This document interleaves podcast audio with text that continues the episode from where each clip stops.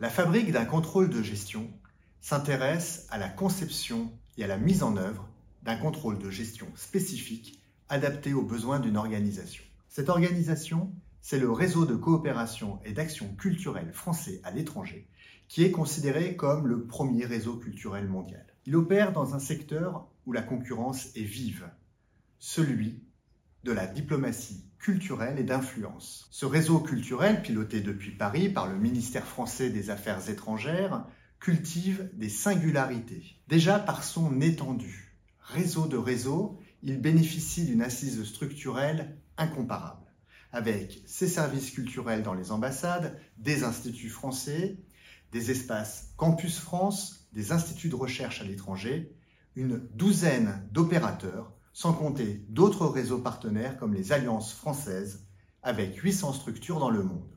On le comprend bien, il s'agit d'un véritable défi de coordination du dispositif. Singulier, il est aussi par le fait qu'il soit méconnu du contribuable français, même s'il a célébré en 2022 son centenaire.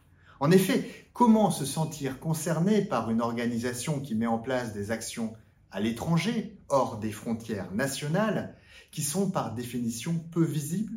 Or, qui dit méconnu, dit aussi peu promu, voire défendu. La question est aussi financière. Si l'on se réfère à des travaux de la Cour des comptes, ces dotations budgétaires et en emploi ont été largement érodées depuis les années 1990, même si le coût de ce réseau, qui relève notamment du programme LOLF 185 Diplomatie culturelle et d'influence est modique avec moins de 0,1% du budget de l'État. Ainsi, quel contrôle de gestion pour piloter et valoriser le premier réseau culturel au monde? La question du pilotage stratégique s'imposait avec acuité.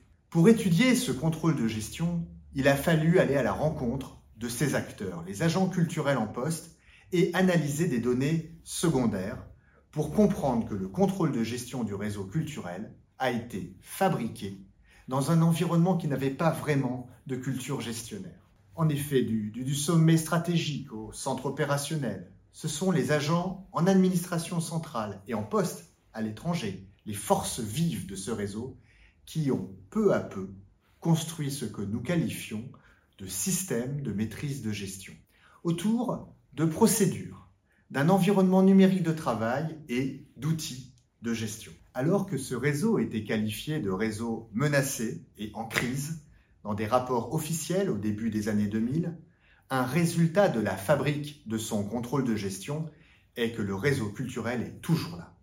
Il s'est reconfiguré, ne cesse d'évoluer et de s'adapter, assurant toujours ses missions dans la quasi-totalité des pays du globe, avec aujourd'hui un taux d'autofinancement global de l'ordre de 75%.